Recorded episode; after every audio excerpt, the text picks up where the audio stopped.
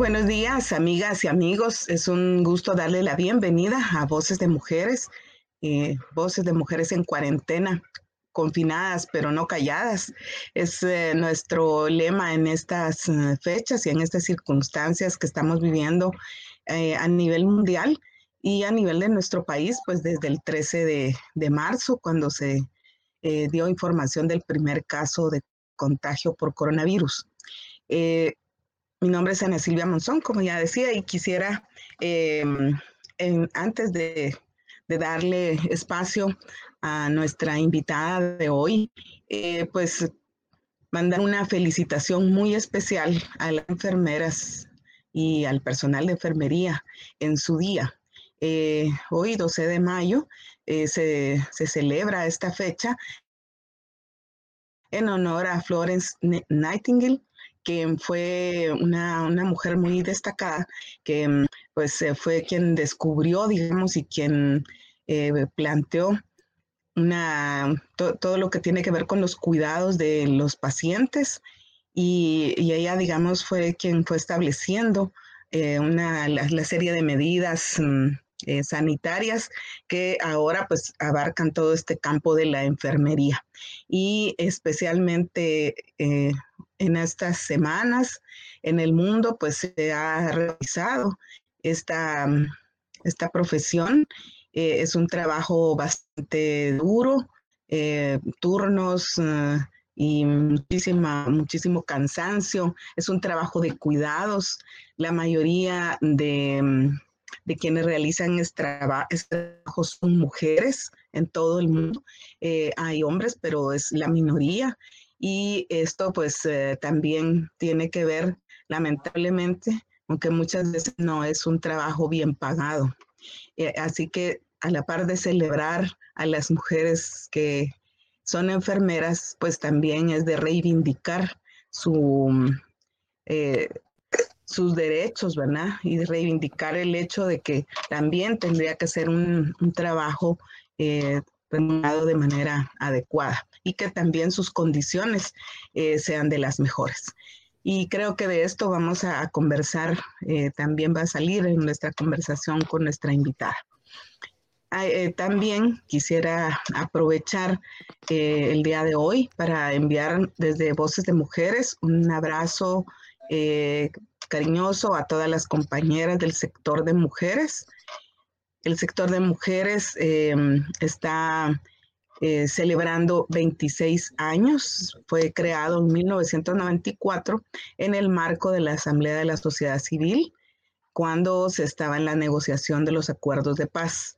Em, para quienes no conozcan esta historia brevemente, en un par de minutos comentaré que en ese, en ese tiempo la Asamblea de la Sociedad Civil tenía varios sectores Em, que, fueron convocados eh, y los coordinaba eh, un, un, sacerdote, me parece que, no, no me recuerdo ahorita el nombre de él, de Monseñor, pero digamos que esta, mm, em, este, este hecho de convocar a la sociedad civil eh, fue histórico porque hasta entonces pues las negociaciones solo se hacían entre el gobierno y la guerrilla y la ciudadanía pues no tenía un espacio donde, donde abordar, eh, donde plantear también eh, algo que le implicaba directamente.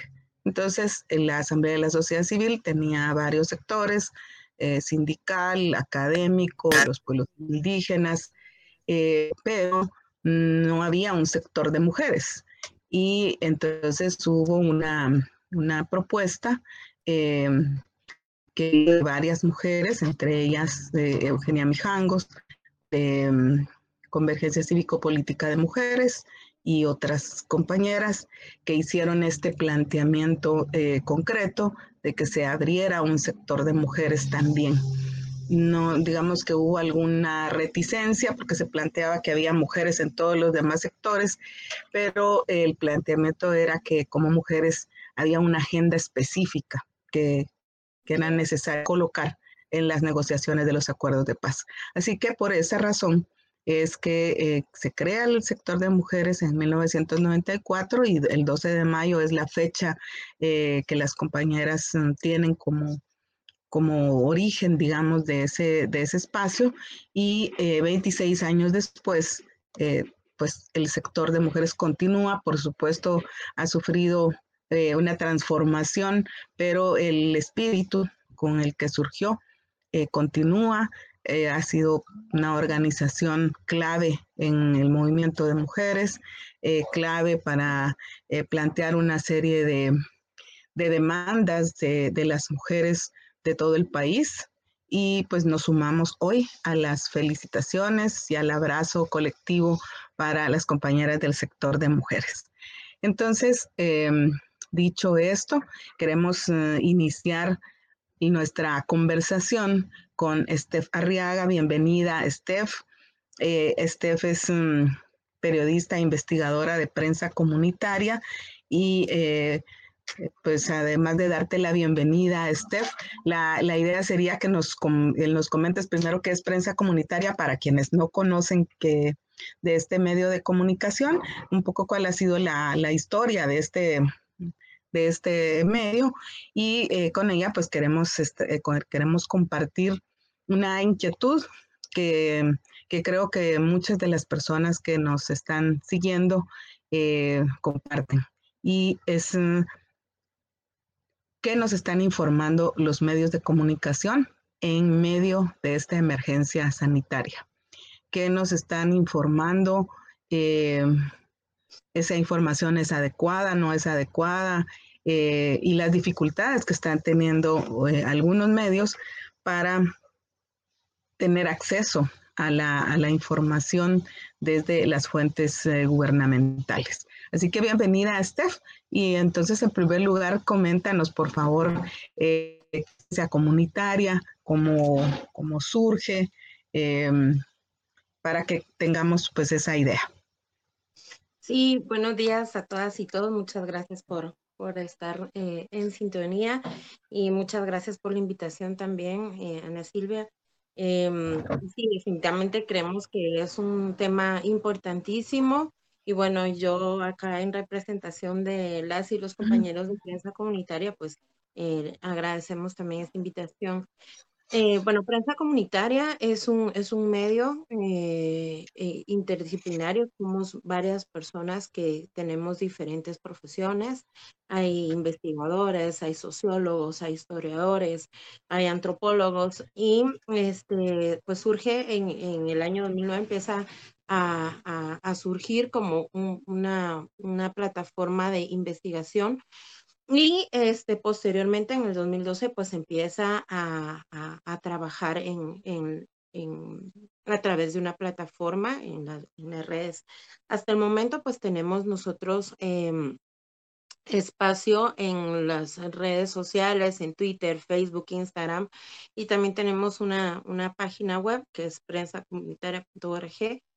Y bueno, estamos eh, ahí trabajando de eh, la, ahorita pues la página está en, en está en construcción, es, lo estamos reactivando, pero bueno, nos pueden ver en, en Facebook y en Twitter y, y bueno, eh, eh, tenemos investigación, periodismo de investigación, también creemos que en, en el tema del, de la memoria histórica.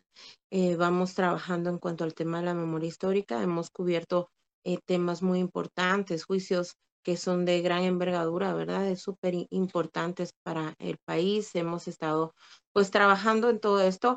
También activamos eh, el, el, periodismo a través del arte. Creemos que, que el arte también es una forma de expresión y bueno, en ese sentido, pues ahí estamos. Somos un grupo que estamos en todas las comunidades, eh, o bueno, en muchas comunidades en Guatemala. Y, bueno, hay compañeras y compañeros eh, en, estas comunidades que todo el tiempo están trasladándonos información. Y, y bueno, nosotros editamos y publicamos. Entonces, por eso es que el medio llega a, tantas partes, no solo de Guatemala, sino que de otras partes del mundo. Sí, esa es como la, gran ventaja también de las, eh, de las comunicaciones hoy día, ¿verdad? Que mm, eh, ya es relativamente fácil el acceso, aunque, em, digamos, eso está mediado también por el acceso a, la tecnología, ¿verdad? Necesitas también eh, tener la, tecnología adecuada incluso para esto que estamos haciendo hoy, ¿verdad? Que, es eh, transmitir por el Facebook Live, eh, pues necesitas tener el Internet para tener, tener acceso. Pero pues lo estamos haciendo nosotras mientras Radio Universidad retoma, digamos, las actividades de alguna manera, porque pues hasta ahorita se están rigiendo por las mm, disposiciones del Consejo Superior Universitario en el sentido de, suspensión, digamos, de la mayoría de, actividades universitarias. Pero eh, estamos conscientes y agradecemos muchísimo a quienes nos, siguen también por el Facebook Live, pero estamos conscientes eh, de que la radio sigue siendo un medio que llega a mucha gente. Y eh, también esta red de la que tú nos, nos hablas, de la prensa comunitaria, de, que, se basa en la confianza y que se basa también en la necesidad de muchísimas eh, poblaciones que aun cuando haya este superdesarrollo tecnológico, pareciera que viven en el siglo XIX, no por las personas mismas, sino por las condiciones en las que lamentablemente este Estado mantiene a una buena parte de la, de la población. Entonces, eh, este, con este, con este panorama de qué es prensa comunitaria, de dónde se nutre, de cuáles son sus, eh, sus objetivos. Eh, nos gustaría que nos, eh, nos compartieras cómo ha sido, digamos, en esta emergencia que ya lleva casi dos meses em, y de una serie de medidas restrictivas necesarias, por supuesto, para mm, enfrentar los efectos del, COVID, eh, ¿cómo ha sido, digamos, para prensa comunitaria eh, cubrir eh, desde las comunidades, pero también la información oficial? empecemos por donde tú desees. Para, para, irnos dando como esa idea de qué, de qué es lo que ha implicado. Sí, bueno, la verdad es que ha sido complicado desde el principio con este gobierno eh, definitivamente pues estamos inmersos en un estado de calamidad y un toque de queda eh, que se impuso y en una situación sanitaria sumamente difícil. Ya van más de cuatro millones de personas contagiadas con, con este virus y, cientos de miles de personas fallecidas, pero es preocupante cuando estás en una situación sin presentes que realmente es una cosa que impacta tanto en el mundo y tienes limitado el derecho a la información. Es muy complicado porque desde el principio el presidente Alejandro Yamatei este, ha tenido acciones negativas en contra de, la prensa, ha, este, mm, eh, ha remetido contra la prensa en diferentes oportunidades, ¿verdad? Y no solamente como como ese acto que tuvo de, rociar a algunos, algunos compañeros y colegas eh, con, un desinfectante, sino que ha sido sumamente claro decir que ha, querido poner en cuarentena a la prensa y como ese tipo de cosas como que representara un, peligro para su mandato, eh, eh, que, que la prensa esté presente, ¿no? Y que esté documentando. Este, pues ya con este tiempo que vamos de la emergencia, eh, la pandemia, eh, pues la Defensoría de Personas de la de Defensoras de Derechos Humanos de Periodistas de la Procuraduría de los Derechos Humanos había documentado hasta el 14 de abril este, siete casos de violencia en contra de periodistas y la Asociación de Periodistas de Guatemala, eh, APG, registró cuatro y nueve que han sido denunciados por distintos medios de comunicación del país y eso pues al final se resumen 19 casos de, eso fue hasta el 12 de, de, de abril, los datos que les estoy dando. Entonces, este, han habido denuncias, por supuesto, que han implicado otro tipo de acciones por parte de, de, la PDH y por parte de, del SIC pero este, no se ha permitido también, por ejemplo, el ingreso a la prensa al, al Congreso de la República. Y eso, ah, eso empezó a complicar todo. Entonces, en ese sentido, eh, la PDH puso una, un, presentó ante la Corte de Constitucionalidad un amparo eh, en contra del Congreso por la restricción, ¿verdad?, a, la cobertura periodística eh, de, esas sesiones en abril. Y la Unidad Nacional de la Esperanza, la UNE, planteó una acción en contra de, del presidente Alejandro Yamatei eh, para que garantizara el, el, acceso a la información pública. Eh, posterior a eso, este, ya con, con, con, esas situaciones que habían sido planteadas eh, como acción, como una, con una acción de apoyo a lo que, a estas acciones, en la Comisión Internacional de Juristas, que es el CIG, prensa comunitaria y otros medios también nos adherimos a un, a un amicus curiae eh, en la Corte de Constitucionalidad con el objetivo de garantizar el, el, libre ejercicio de prensa. Entonces, este, bueno, realmente esa es como, como la base para poder explicarles cuál ha sido esa situación que nos complica en este momento poder documentar como nosotros quisiéramos. Hay un chat, por ejemplo, eh, en donde está mm, eh, el Ministerio de, de, Salud, también está el vocero de la presidencia, Carlos Sandoval, y, el, acceso a la información es muy limitado. Han habido también acciones sumamente eh, hostiles al punto de, llegar a bloquear algunos periodistas que pues tenemos preguntas y tenemos muchas dudas en cuanto al tema de salud y lejos de resolver las dudas, pues bloquean.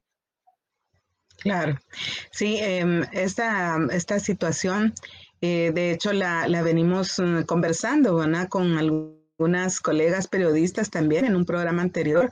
Eh, de hecho, digamos, mm, es, es, continuación de ese, de ese programa que hicimos mm, con ocasión del Día Mundial de la libertad de prensa y hablábamos de la libertad de prensa, de expresión y de pensamiento, eh, también del libre acceso a la información como libertades que en este momento se están eh, coartando. ¿no? Entonces, eh, se comentó un poco de esta situación que, que tú comentabas en este momento y digamos que lo, lo interesante es que tú eres reportera eh, de a pie, digamos, de las que estás en la ahorita eh, reporteando, buscando la, información en las fuentes y, a ese respecto eh, y vinculándolo con, las comunidades, digamos, ¿cómo, ¿cómo, han hecho ustedes ese enlace? ¿Cuáles son las principales demandas de información de las comunidades con las cuales tienen contacto? ¿verdad? ¿Qué es lo que la gente está sintiendo, está diciendo, está viviendo prácticamente eh, por esta mm, dificultad. De tener, de tener un panorama de qué está pasando realmente. En las comunidades es un poco complicado porque no toda la gente, como bien sabemos, en este país eh, tercermundista y desarrollado, no toda la gente tiene acceso a la información. En ese sentido, se convierte un reto también para, para el Estado de Guatemala poder comunicar a, a la gente sobre, sobre el tema de la prevención y, y cómo es el manejo de los casos positivos.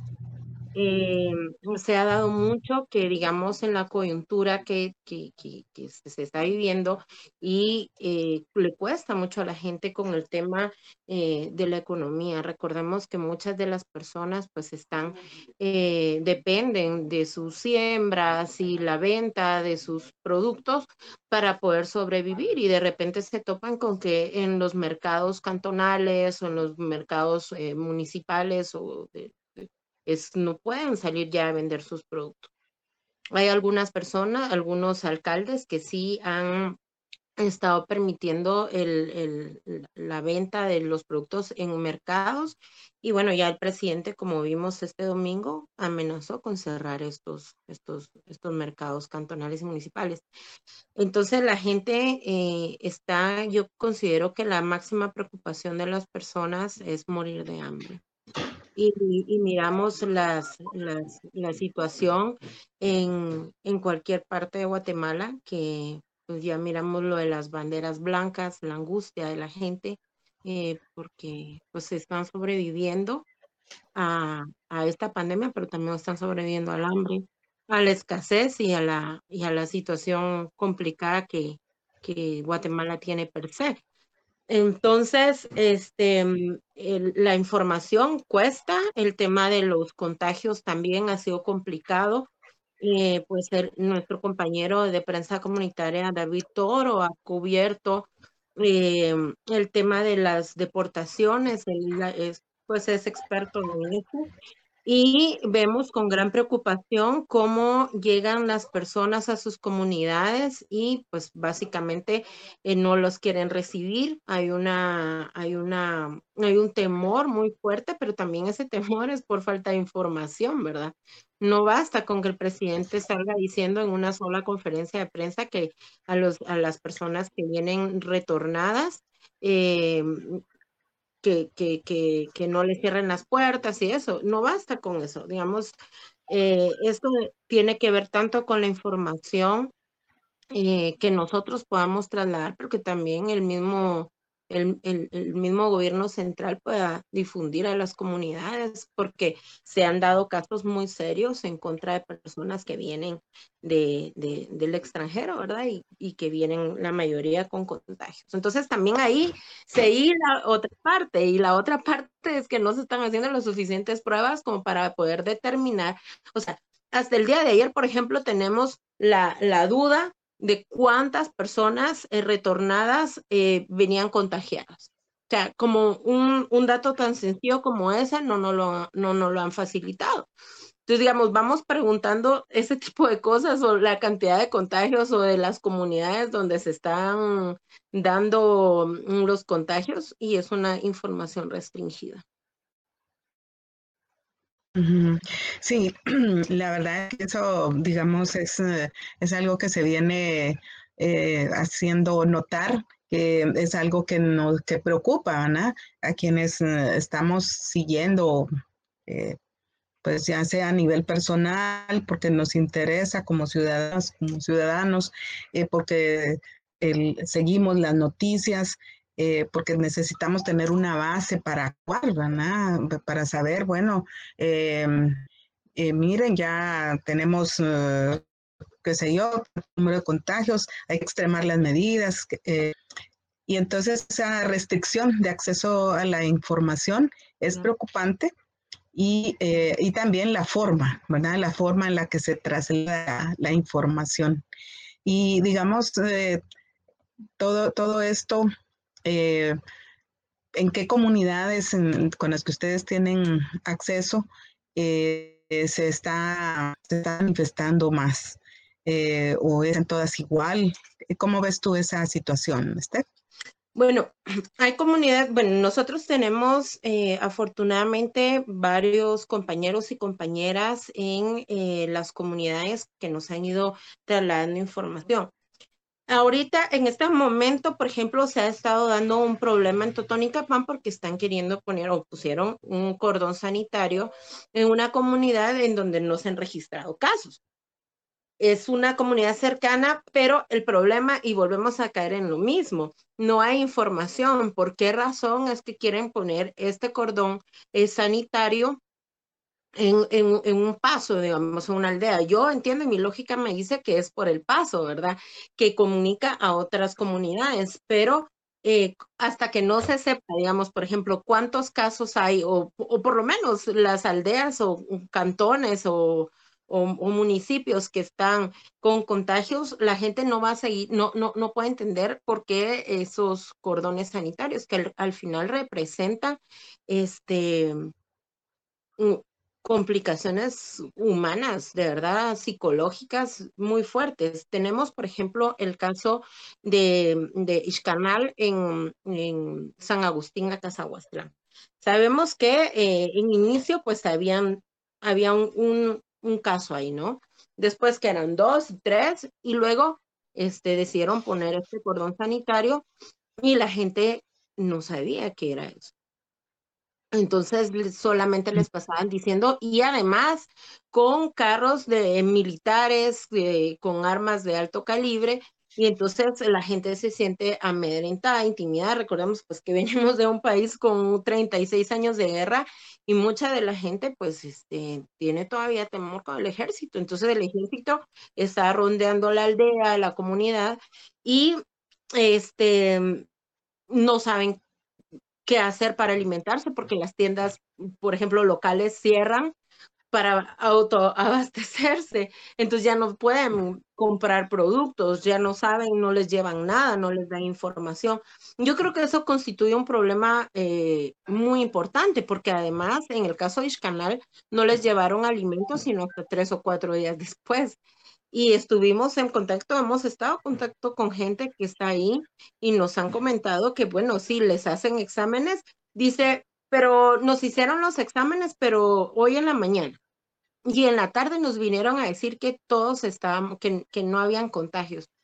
Entonces decís, la gente realmente tiene desinformación, porque una prueba está saliendo en 24 o 48 horas. Eso es lo que está, hay, una, hay un retraso, digamos, en la información. Es decir, que los casos que nos dieron ayer, en la noche, eh, esos, esos datos eh, son de hace uno, dos o incluso tres días antes. Y esa modalidad no es nueva, no es por la cantidad de casos, digamos, eso se viene dando al principio. Eh, entonces, las personas les están diciendo que les están haciendo la prueba cuando la prueba es irles a tomar temperatura o preguntarles cómo está, digamos, una evaluación médica, ¿no? Pero realmente las pruebas eh, como tales no se están haciendo eh, como a la gente le están informando. Entonces después siguen saliendo otros casos y más casos. Y, bueno, eso, ese es un problema, la desinformación en, en, las comunidades donde hay cordones sanitarios. También el tema, por ejemplo, de los entierros. Vimos en Totonicapán que hubo un serio problema porque no querían que, que se enterrara una señora que había fallecido. Y, y también es pura desinformación, porque no saben, mucha gente no sabe si pueden haber velorios, si el entierro, cuántas personas pueden llegar, cuáles son los protocolos del, del INASIF y del Ministerio de Salud para el entierro de las personas. Eh, digamos, esa parte también es complicada, entonces la gente está aterrada y simplemente no quiere que se entierren ahí a las personas, pero es por la desinformación, ¿verdad? Y a nosotros tampoco nos permiten acceder a esa información. Entonces tenemos que acudir nosotros a contactos en, los en las diferentes instancias para poder lograr, pues, obtener la información y darla a conocer. Claro. Em, muchas gracias, eh, Steph. Queremos eh, agradecer la sintonía de quienes están siguiendo este programa y agradecer los saludos de Olga Rivas, de Mayra Jiménez y de Beatriz Max. Muchas gracias por estar en sintonía de Voces de Mujeres. Hoy, eh, como comentamos al inicio, uno, estamos celebrando a las enfermeras en su día. Eh, dos, también estamos celebrando a las compañeras el sector de mujeres, que está cumpliendo 26 años después de su creación en 1994, y estamos conversando con este Arreaga de prensa comunitaria, em, pues alrededor de la experiencia que está significando la, el acceso a la información de, eh, de, ellos y ellas como medio de comunicación eh, pero también lo que eso está implicando para las personas, para las comunidades. Y, eh, este, pues ya nos planteaba eh, que hay una, una, gran desinformación o una información incompleta, diría yo, ¿verdad? Y, y, por eso muchas veces las personas están también tal vez sufriendo una angustia innecesaria, ¿verdad? Porque si les dieran la información más cierta, eh, posiblemente podrían tomar otras, eh, otras decisiones. Eh, continuamos entonces con, con Steph en esta, esta conversación. Hablamos ya, digamos, de la, de la falta de, acceso o de las restricciones que están teniendo las fuentes gubernamentales que debieran dar esta información y también las necesidades de las comunidades de tener, de tener datos, de tener informaciones como más, más precisas. Y también, em, y esto pues nos estamos refiriendo a la, a la emergencia sanitaria, pero eh, prensa comunitaria también ha estado informando de otras situaciones que se están dando en el marco de esta emergencia en la que, claro, la mayoría de medios, eh, digamos, está, su agenda está marcada por la eh, por las noticias de la, del COVID-19, pero están pasando también otras cosas. Eh, que también son graves, que tienen que ver con las estructuras históricas de exclusión de nuestro país. Y eh, quisiéramos, este, que nos compartieras, ¿verdad? Eh, porque ha habido noticias de lo que tú decías al inicio, de agresiones y a, periodistas, de, desalojos, entendemos también. bueno, estas otras noticias que no están llegando tampoco a los grandes medios. Claro. Em, sí, se están dando em, cuestiones que creo que se están aprovechando también del tiempo de la pandemia, eh, del, encierro y todo esto. podemos ver que producción que se están haciendo prácticamente por debajo de la mesa. Eh, vemos con gran preocupación, por ejemplo, eh, eh claro, el ataque hacia los periodistas, los investigadores, eh, cómo están trabajando ahorita concesiones mineras, se están dando, eh, las mineras están trabajando cuando tienen restricciones. Ya tuvimos, por ejemplo, en prensa la entrevista con, con el licenciado Rafael Maldonado, que estaba explicando sobre el caso del Store que siguen trabajando y además este, van en contra completamente de, los, de, las instrucciones dadas por la presidencia en, en, cuanto al tema sanitario. Una de las cosas que a mí me gustaría comentar que considero que es importante y que ya lo hemos hablado en otros programas con, con voces de mujeres es con el tema, por ejemplo, del hogar seguro. Y es muy preocupante ver cómo a las adolescentes que son sobrevivientes, que son 15 sobrevivientes y en las cuales 7 eh, eh, son menores de edad todavía, la SBS, que es la Secretaría de Bienestar Social, son quienes le deberían de dar el, un subsidio, una, una, un dinero que se les da mensualmente, porque pues ellas, eh, muchas no no van a poder trabajar nunca. Entonces, este, la SBS no les está dando esta, esta pensión vitalicia, que es un acuerdo que se hizo en el año 2018 a finales en el Congreso de la República, quedó como una ley. Pues ellas desde el mes de enero no han tenido, no han tenido este, esta pensión y entonces están atravesando esta pandemia en una situación sumamente dura no tienen comida, mm, no pueden pagar sus servicios, eh, no tienen para ir al médico o para pagar un Uber y poder ir al hospital. Digamos, esas tremendas, personalmente me puse a investigar qué era lo que estaba pasando en la SBS. Dijo, bueno, es un problema de, de finanzas. Y entonces no es la primera vez que lo dicen.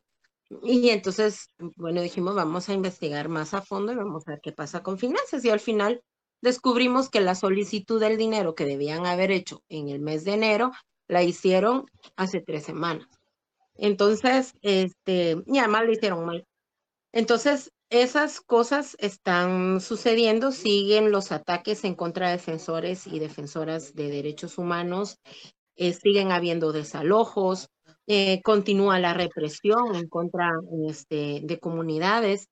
Y, y, entonces, claro, el tema del COVID eh, va ocupando espacios grandes porque pues sabemos que es un tema importante, pero también en prensa seguimos trabajando en cuanto a ese tema. Digamos, en Chiquimula se sigue en Olopa.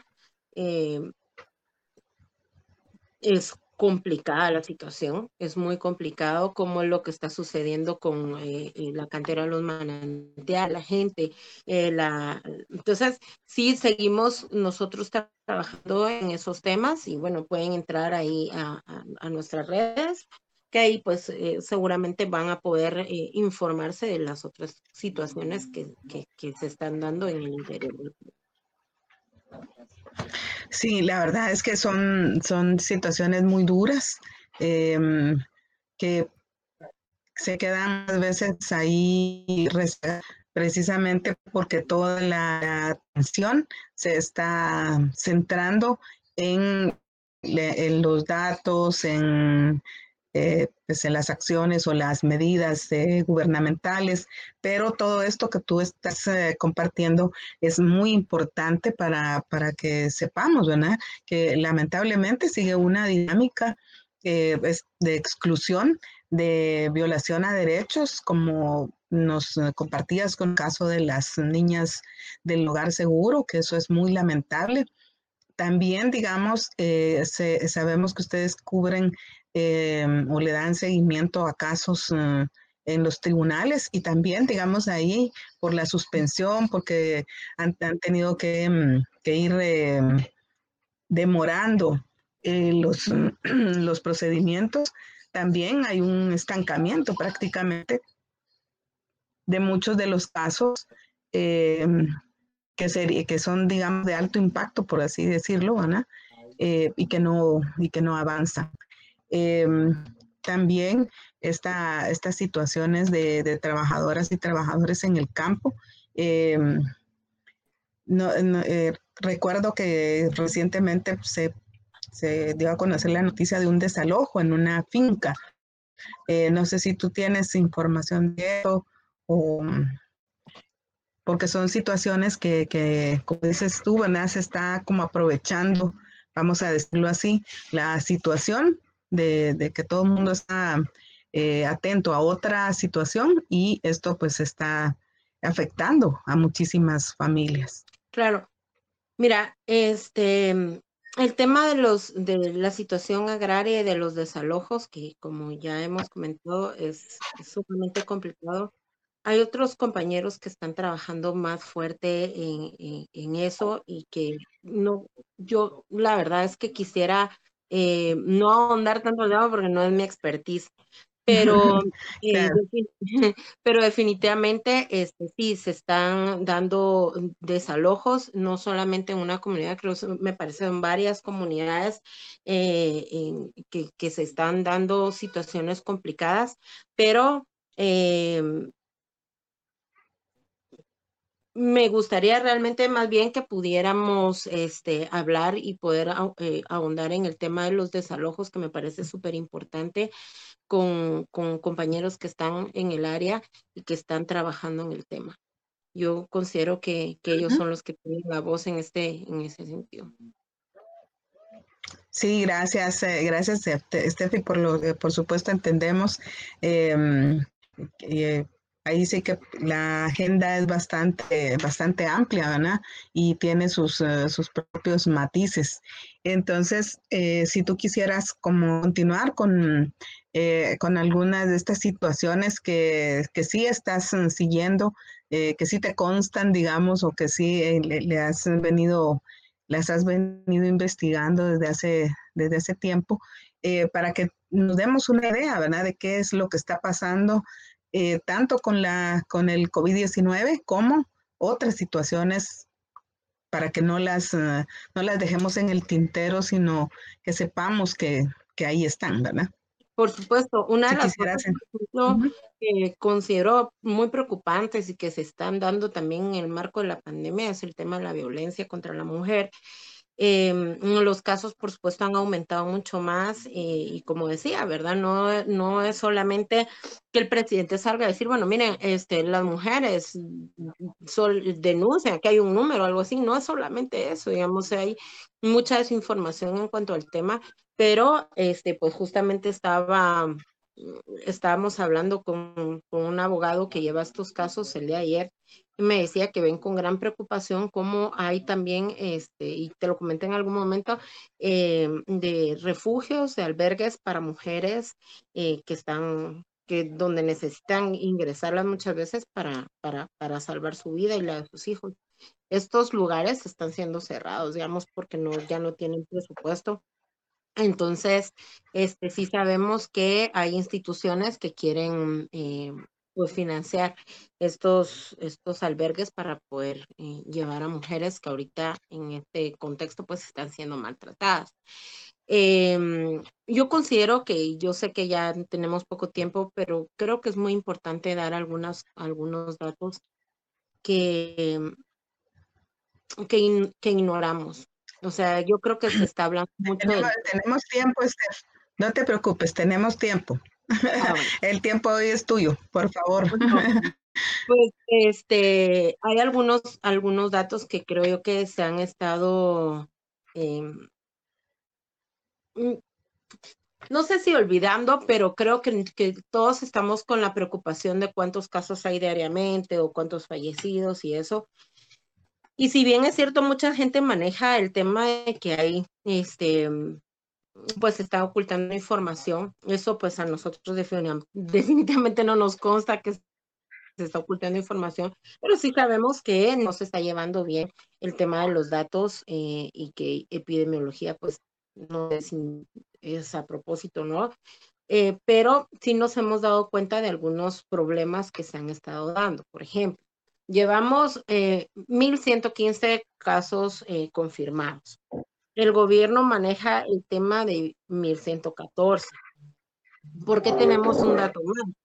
Porque resulta que un día descubrimos, eh, bueno, una persona el 22 de abril falleció y entonces dijimos, ah, bueno, entonces, ¿cuál es el número de casos? ¿Cuál es el número de pacientes?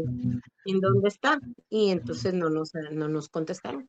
Y entonces eh, después ya nos dijeron que la persona había ingresado ese día en la noche, que se le hizo la prueba y que la madrugada había fallecido.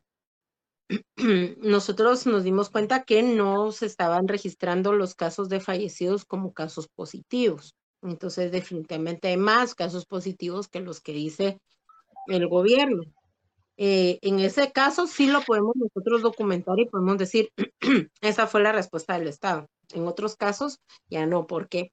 Porque después de ese día simplemente nos dejaron de dar el número de caso de la persona fallecida. Vemos, antes sabemos que el 33 había muerto, o que la paciente 101, o que el paciente 2, pero ahora ya no tenemos esa información. Nos preocupa muchísimo eh, desde el periodismo porque todos estamos haciendo esfuerzos realmente sobrehumanos para poder obtener información que debería ser de orden público. Y este, consideramos que también la población tiene derecho eh, a informarse y a pedir eh, ser informados, pero con transparencia, ¿verdad? Y vemos con preocupación eh, que no se está haciendo de esa manera. Entonces, eso, la otra cosa, pues que sí resaltar nuevamente y, como para ir aterrizando, que si siguen dando situaciones en contra de defensores, de defensoras y de periodistas eh, en cuanto al tema de derechos humanos. vemos el caso también del, del, compañero Carlos Ernesto Choc, que ha sido un compañero que, que ya desde hace muchos años ha, sido criminalizado, ha sido perseguido, ha sido intimidado, em, pero recientemente se entraron a su casa y le, le quitaron todo su equipo. Tenemos un equipo muy valioso con el que él está trabajando en el Store, en otras comunidades, en otros municipios, y este continúan, como seguíamos hablando, ¿verdad? Eh, desalojos, continúan trabajando eh, empresas eh, extractivistas y este, vemos también con preocupación que no les están pagando a muchos jornaleros. Eso también es preocupante. Y, bueno, realmente, eh, Ana Silvia, mm, veo que la situación y las condiciones en Guatemala están más complicadas de lo que lo podemos ver. Y yo, yo tuve la culpa porque yo te interrumpí, eh, porque tenemos todavía unos, unos minutos eh, para, para que vuelvas a, al tema de la violencia contra las mujeres. Creo que, que te, te, interrumpí ahí, disculpa, para, porque digamos, esta es, es una situación que ciertamente es, después casi de un mes fue que que las autoridades se refirieron además eh, de una manera eh, incorrecta desde nuestro punto de vista, ¿no? porque hablaron de la violencia intrafamiliar eh, cuando las mujeres pues han colocado, hemos colocado en la agenda pública esta, que el, concepto de violencia contra las mujeres. Por supuesto, no desconocemos que hay violencia intrafamiliar, pero en todo caso hay que hacer una diferencia. Y, y que nos comentaras un poco alrededor de eso. Y mientras tanto, también queremos agradecer la sintonía de Araceli Tórtola y de eh, Sandra Luna desde Los Ángeles, California. Muchas gracias por esa sintonía. Así que eh, si nos comentas esto para, todavía tenemos unos eh, siete minutos por ahí. Ah, gracias, Steph. Bueno, este, nosotros creemos que estamos enfrentando pues definitivamente estos efectos devastadores eh, a nivel mundial. Las cifras eh, van en aumento, eh, pero la violación a los derechos humanos afecta grandemente en, este, en este contexto también sobre todo el tema de las mujeres. Este, se han dado casos sumamente difíciles. Yo me, tocó atender algunas denuncias en cuanto al tema eh, de violencia contra la mujer, mujeres que han sido eh, eh, mutiladas por sus parejas en medio de esta cuarentena. Ya vimos, por ejemplo, el caso hace unos años de Alejandra Icó, hace dos años, que este, pues fue cercenada por el por, su conviviente, ¿verdad? Pero antes de que existiera esto del COVID-19, la violencia doméstica era pues una de las, ha sido una de las violaciones a los derechos humanos más flagrantes. Em, muchas niñas y mujeres están siendo maltratadas y vemos con preocupación cómo el Estado de Guatemala no ha prestado atención en eso, ¿verdad? Vivir con un agresor, eh, convivir, pasar una cuarentena con un agresor es algo sumamente preocupante. Eh, consideramos que se están dando situaciones graves y que las mujeres no están denunciando, no saben cómo hacerlo, tienen temor, ya sabemos cómo es este círculo de, violencia eh, tan difícil del cual muchas personas pues cuesta que salgan. Ya vemos con, como se sabe que hay un problema serio de violencia, pero hay mucho temor de denunciar.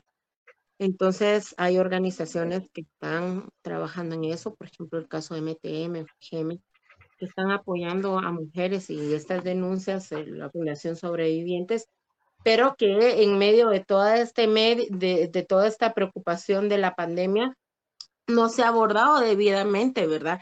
Eh, esto pues va a ir en aumento. Lamentablemente eh, va a seguir dándose. No solamente basta con la información y con esa, esas medidas escuetas que ofreció el presidente en una conferencia de prensa, sino que mucho más allá de eso, ¿verdad? Entonces, este, instar a las compañeras a denunciar que si conocemos casos de violencia en contra de, de, las mujeres, pues que puedan acompañar a una denuncia, ¿verdad? Las denuncias se pueden hacer incluso por teléfono, pero, pero hay que denunciar, ¿verdad? Entonces, y eso no está sucediendo. Aunque hay más repunta de casos en el Ministerio Público, nos han informado que hay muchos más casos eh, de denuncias. Sabemos todas y todos que, que no es suficiente, ¿verdad? Claro, sí, sí, pues em, creo em, que, todo este panorama que nos has compartido, Steph, eh, realmente nos, nos, plantea muchos retos, muchos retos como ciudadanas, como ciudadanos, em, eh, enfrentando esta, esta emergencia que es, eh, pues es un hito histórico, ¿verdad? Eh, cómo se está viviendo, porque se está viviendo en tiempo real. Eh, estamos recibiendo muchísima información todo el tiempo, información que preocupa, que angustia, las medidas de confinamiento, pues las estamos viviendo de distinta manera, por supuesto. quienes sí tienen acceso a cubrir sus necesidades básicas o un poco más, quienes definitivamente no pueden tener ese, ese acceso y eh, están entre acatar las medidas y sobrevivir, buscar recursos para, eh, para la comida, que es lo más básico, la vivienda. Eh, entonces son, son situaciones muy, muy humanas y pues, lo que ya hemos venido compartiendo contigo, que compartíamos también en nuestro programa anterior, de, eh, la exclusión histórica. Eh, y cómo se siguen dando situaciones de agresión, de violencia contra las comunidades eh, más alejadas en medio de esta, de esta pandemia. Y cómo entonces hay una enorme responsabilidad de los medios de comunicación de seguir informando sobre, sobre esto, ¿verdad? y eh, también, ¿verdad?, lamentar la, la postura em, gubernamental como de, mantener bastante restringida la, información. Eh, si quisieras eh, cerrar con, alguna, con alguna cuestión, Steph, es, el tiempo es tuyo. No, muchas gracias. Solamente pues agradecer a todas y todas y, todos por, por, el tiempo. Eh, sabemos que es un tiempo complicado, es un tiempo difícil. Eh, el tema del confinamiento no es sencillo, pero eh, no es mentira el tema de la pandemia. Hay algunas personas por ahí que dicen, sí, bueno, yo no he visto ningún muerto, no he visto, pero bueno, sí, es una cuestión que se está dando. Creo que tenemos que tener todas y todas las medidas necesarias para, para poder salir. Hace un tiempo entrevistamos a un matemático, es un físico que se llama este, eh, Enrique Pasos, y él dio datos interesantes de qué era lo que se, se, podía venir. Y él, por ejemplo, para el 23 de mayo, él apuntaba más o menos 2.000 contagios. Yo creo que por ahí vamos. Entonces, este, en donde quiera que estemos, es muy importante que, que tengamos las medidas, ¿verdad? Que, tal vez suena a retórica, pero si no tenemos por qué salir, no hay que salir. Creo que se están dando más casos de los que pensamos. Es preocupante ver que ya no hay espacio en los hospitales. Em, es preocupante que las personas de, eh, que están realizando las pruebas no se dan abasto. Hay médicos que, como ya hemos visto, le han dado un plazo al presidente para poder eh, solucionar las situaciones que se están dando eh, por ejemplo, en el hospital de, Villanueva.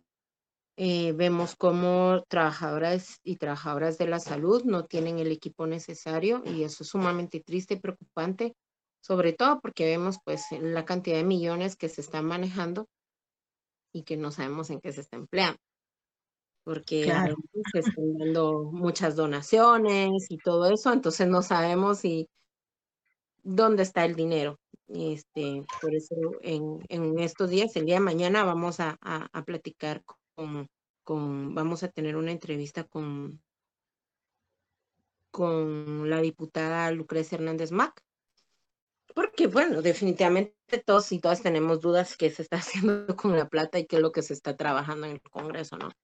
Pero definitivamente este, las condiciones son críticas, las condiciones son complicadas, hay un panorama muy oscuro en todo esto y este no nos podemos meter en una burbuja y hacer de cuenta y caso que no está pasando nada. Está pasando y mucho, incluso con el tema estudiantil, este el tema de las mujeres, el tema de los desalojos, el tema del trabajo, el tema del hambre, el tema de los alimentos, en dónde está el dinero. O sea, yo creo que es un caos en lo que estamos viviendo, pero en la medida de lo posible, eh, creo que todas y todos podemos ser solidarias también y podemos eh, tender la mano si en nuestras posibilidades está pues a gente, al vecino que necesita, ¿verdad? Tal vez este, un poco frijolito o pan.